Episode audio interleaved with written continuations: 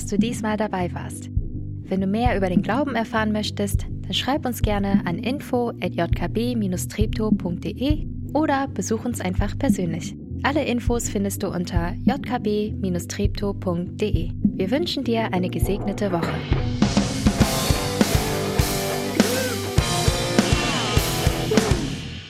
Es ist ein eigentlich ganz normaler Sonntag in einer ganz unnormalen Zeit und manchmal laufen Dinge dumm und schlecht, so wie weltweit gerade. Und in dem ganzen Dummen gibt's kleine gute Sachen. Deswegen freue ich mich zum Beispiel, dass heute Martin da ist wieder, der eigentlich weit, weit im Nordosten dieser Welt wäre, aber durch den Krieg ausreisen musste und heute Morgen hier ist, um, ihr hört nuscheln, gleich als Übersetzer zu arbeiten. Bin ich froh, dass es Menschen gibt, die Russisch können. Und wir freuen uns, dass du wohlbehalten hier wieder angekommen bist. Auch wenn wir dir wünschen, dass du bald wieder raus kannst. Solange du da bist, schön, dass du da bist. Und dass du übersetzt. Hi. So, aber jetzt zur eigentlichen Predigt. Ich check ja nicht, ich verstehe ja nicht, wa warum die jungen Leute das so machen.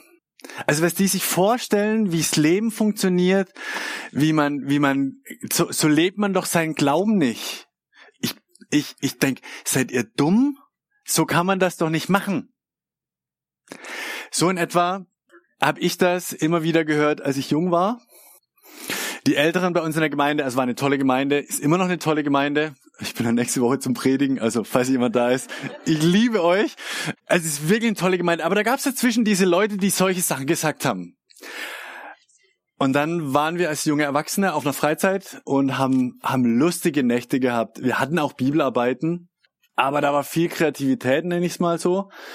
Und es war, es war eine ältere Dame dabei, Edith, und die hat für uns gekocht. Und so, bei der gab's immer Kaffee. Vielleicht wurde da meine, äh, meine Kaffeeaffinität angelegt. Bei der gab's immer Kaffee und abends irgendwann elf, zwölf, eins in der Küche saß sie noch und hat uns einen Kaffee eingeschenkt. Hat sie uns auch nur Kaffee eingeschenkt, damit wir nicht andere Sachen trinken.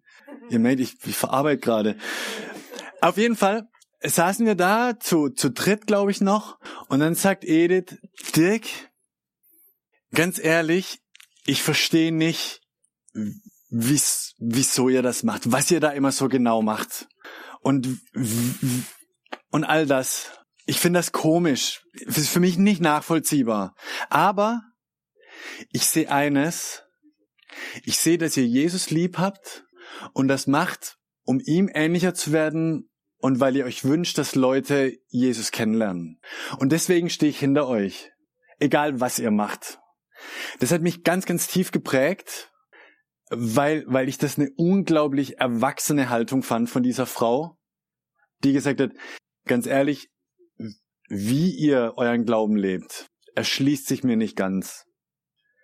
Aber ich sehe das, warum das dahinter ist.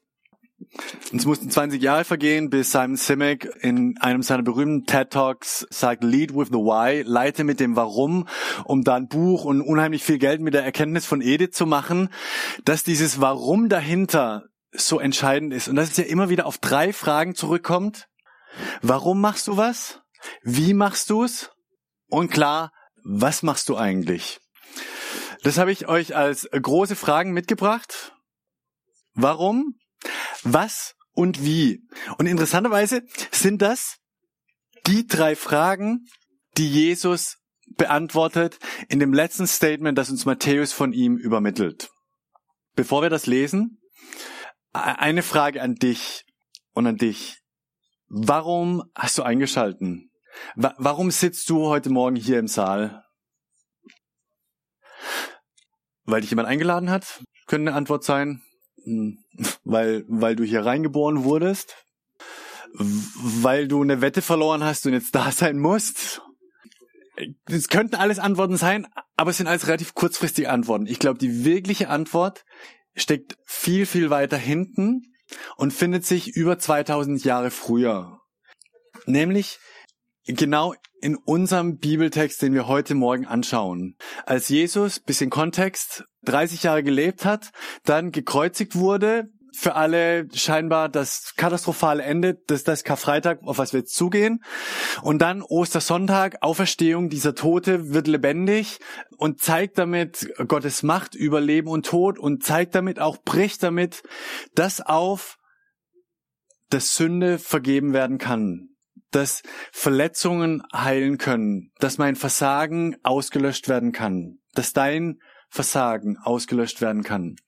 Und setzt damit erstmal das, macht das möglich, dass Versöhnung lebbar, erfahrbar wird zwischen mir und meinen Mitmenschen, zwischen mir und meiner Umwelt, zwischen dir und deiner Umwelt, weil sie möglich wird zwischen Gott und uns. Und dann, das ist passiert, ja, das äh, alles noch drumherum Geschichte. Und dann äh, erscheint er den zwölf Jüngern und ganz vielen anderen Leuten, ein paar hundert Leuten, die, die sehen diesen Toten lebendig, also Jesus, den Auferstandenen, und die, die religiösen Führer versuchen das wegzudeckeln und bla bla bla und so, aber funktioniert nicht so richtig. Und dann schickt Jesus äh, den zwölf Jüngern eine Voice über ihre, nee, gab's noch nicht, und sagt, sagt ihnen Treffpunkt, kommt, kommt bitte dann und dann da und da hin. Und die gehen hin und da springen wir jetzt in den Text rein. Ich lese mal vor. Die elf Jünger gingen nach Galiläa zu dem Berg, den Jesus ihnen genannt hatte. Als sie ihn dort sahen, fielen sie vor ihm nieder. Einige aber zweifelten. Finde ich schon mal total sympathisch. Ja, also sollte meinen, wenn, wenn du einen Toten auferstanden gesehen hast, dann hey, Zweifel sind weg. Aber selbst dann bleiben Zweifel bei einigen. Was mir sagt, manchmal ist es gar nicht so entscheidend, was ich sehe, was ich erlebe, ob ich zweifle, sondern Zweifel gehören dazu. Entscheidend ist nur, wie gehe ich damit um? Spreche ich sie aus? Bitte ich Jesus, bitte ich Freunde, mir mit diesen Zweifeln weiterzuhelfen und die Antworten zu finden oder den Frieden über diesen Zweifel. Whatever. Was macht Jesus jetzt mit, mit denen, die da völlig geschockt sind und vor ihm niederfallen und zweifeln und alles mögliche? Dann sagt er, Achtung, und jetzt kommt hier der Text. Da ging Jesus auf seine Jünger zu und sprach, ich habe von Gott alle Macht im Himmel und auf Erden erhalten. Warum kann Jesus diese zwölf Männer, vielleicht waren auch mehr dabei, beauftragen, in die ganze Welt zu gehen und die gute Nachricht zu verbreiten? Und es klappt. Also, man kann schnell jemanden beauftragen, aber ob das klappt, ist eine andere, die entscheidende Kategorie. Ich glaube, dass was Jesus hier sagt, weil er von Gott die Macht bekommen hat über Himmel und Erde. Und, und an der Stelle, was, was, was macht die Macht Gottes aus? Ich glaube, wir reden die letzten Wochen ja viel über Macht und über Power und, und was möglich ist. Und wie wir Macht in dieser Welt oft erleben, ist ja, dass sie, dass sie sich durchsetzt, dass sie dominiert, dass sie manchmal mit Gewalt kommt, dass sie zwingt, dass sie nötigt. Aber das, was die Macht Gottes ausmacht, wie, wie Jesus Macht auslebt, ist quasi das Gegenteil. Die Macht, mit der Jesus kommt und lebt und beauftragt, ist keine Macht, die zwingt, sondern die wirbt. Es ist keine Macht, die, die tötet, sondern die Leben schafft. Ist eine Macht der Liebe, hm, vielleicht eher mit, vergleichbar mit der, mit der Macht, die ein Verlobter hat also es wird diesen Sommer auch wieder einige Hochzeiten hier in der Gemeinde geben. Ihr, ihr Verlobten, wie könnt ihr eure Verlobte locken, gewinnen, Macht über sie ausüben? Nicht mit Gewalt. Da gewinnt man niemanden. Und ich glaube, scheinbar ist Gott clever genug, das zu wissen. Er lockt, er wirbt. Das ist die Macht, die Gott auslebt. So, also, warum kann Jesus beauftragen? Weil er die Macht bekommen hat. Und dann, was sollen die Jünger machen? Wir lesen einfach weiter, Vers 19. Deshalb geht hinaus in die ganze Welt und ruft alle Menschen dazu auf, meine Jünger zu werden. So, nächstes Missverständnis zum Aufräumen. Öh, ganze Welt, ist das nicht übergriffig, bla bla bla und so Schnulli. Äh, sind begründete Argumente. Ich finde das total interessant in dem Text. Die ganze Welt, für die Juden damals war klar, Sie sind das auserwählte Volk. Sie sind Gottes Lieblingsvolk, ja, und privilegiert und, und all das. Und was sagt Jesus jetzt? Wer soll hören, dass Versöhnung mit Gott möglich ist? Nicht nur die Juden, die auch, sondern die ganze Welt. Das heißt, Jesus weitet das und sagt, hey, Schluss mit Ausgrenzung. Sch Schluss mit Exklusivität. Dieses, dieses Vorrecht, Frieden zu finden, gilt jedem Menschen. Gott hat nicht mehr ein Lieblingsvolk, Israel. Gott hat nur noch ein Lieblingsvolk und das heißt Menschheit. Und wenn du zur Menschheit gehörst, bist du einer von Gottes Lieblingen. Und wenn dein Nachbar zur Menschheit gehört, dann ist er einer von Gottes Lieblingen. Und wenn dein Nachbarland zur Menschheit gehört, dann gehört es zu Gottes Lieblingen.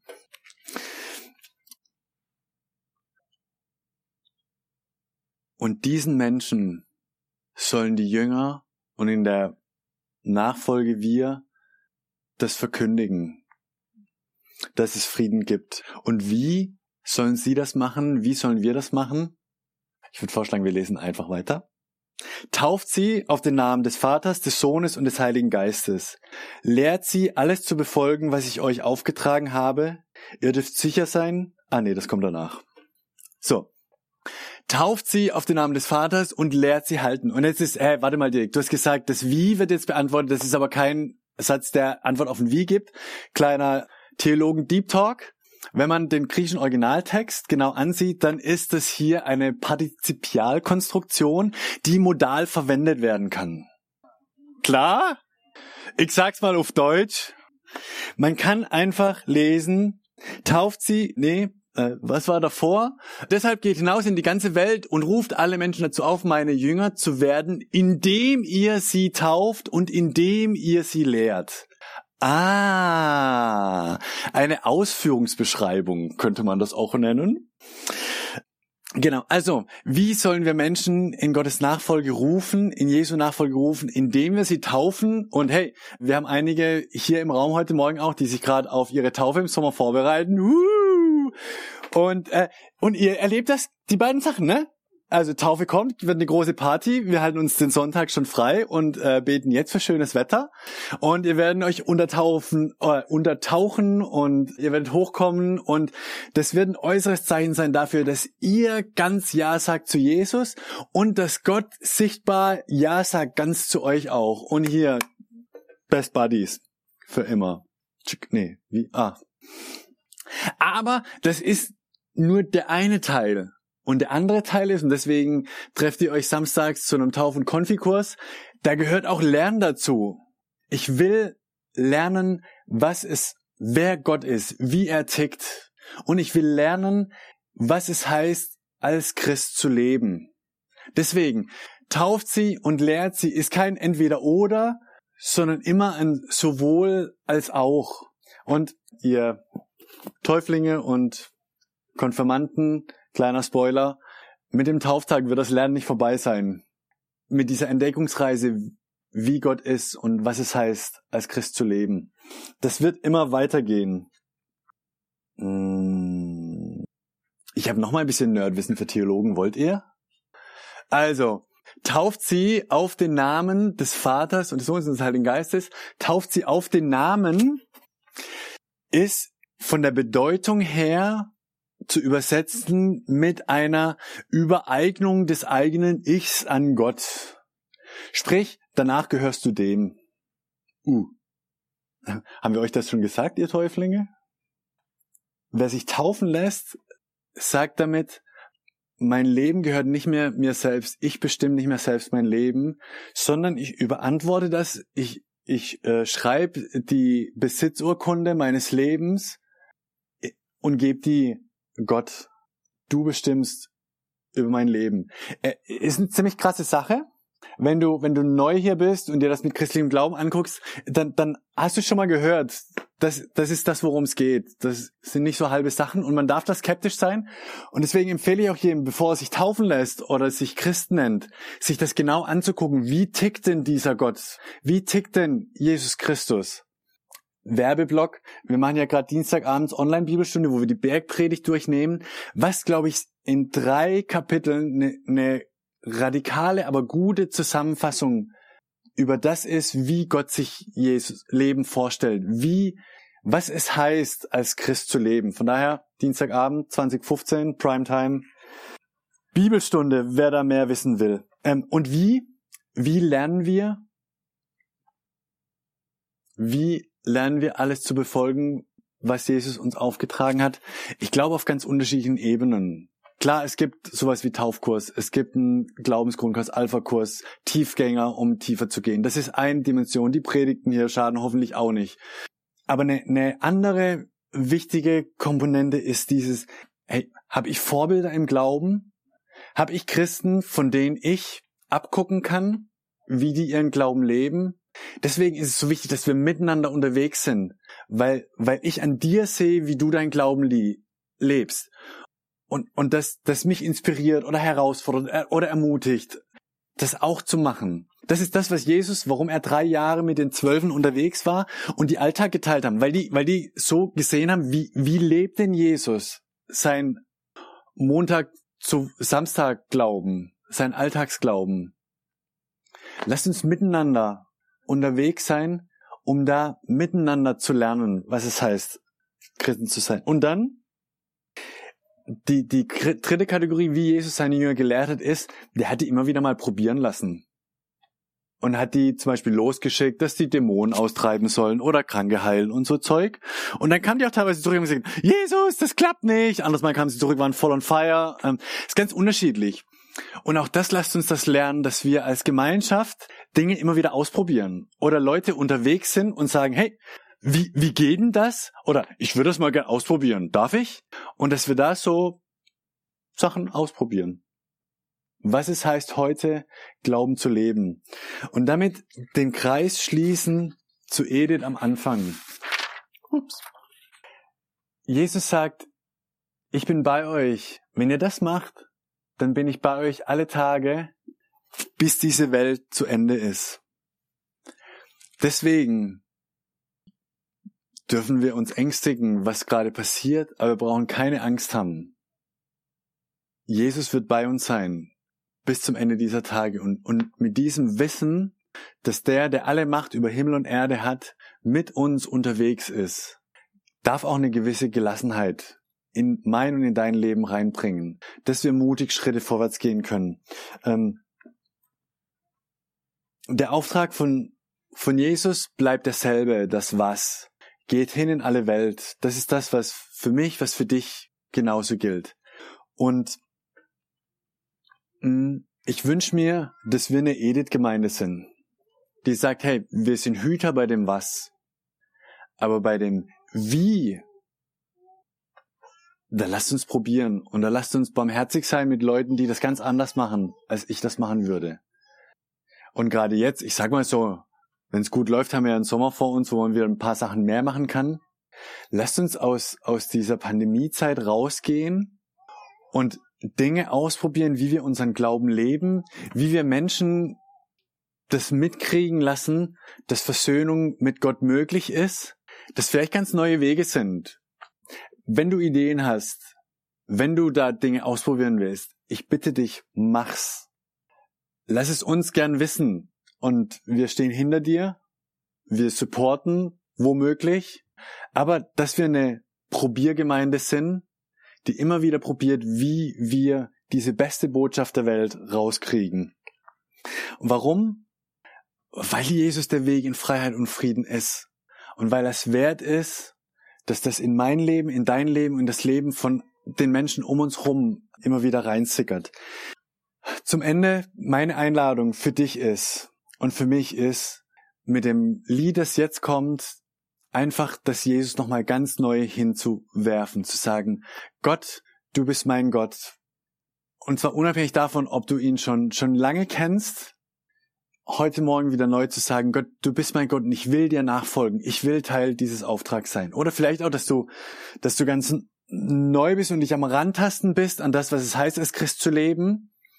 Meine Einladung ist, probier mal diesen Schritt zu gehen und, und dein Vertrauen auf diesen Jesus zu setzen, der diese Verheißung gibt, der diese werbende Macht hat, was das mit deinem Leben machen könnte.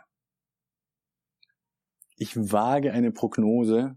Es wird einiges in deinem Leben ändern, manches vielleicht nicht einfacher machen, aber einen Riesensegen in dein Leben reinbringen und vieles zum Guten verändern. Amen.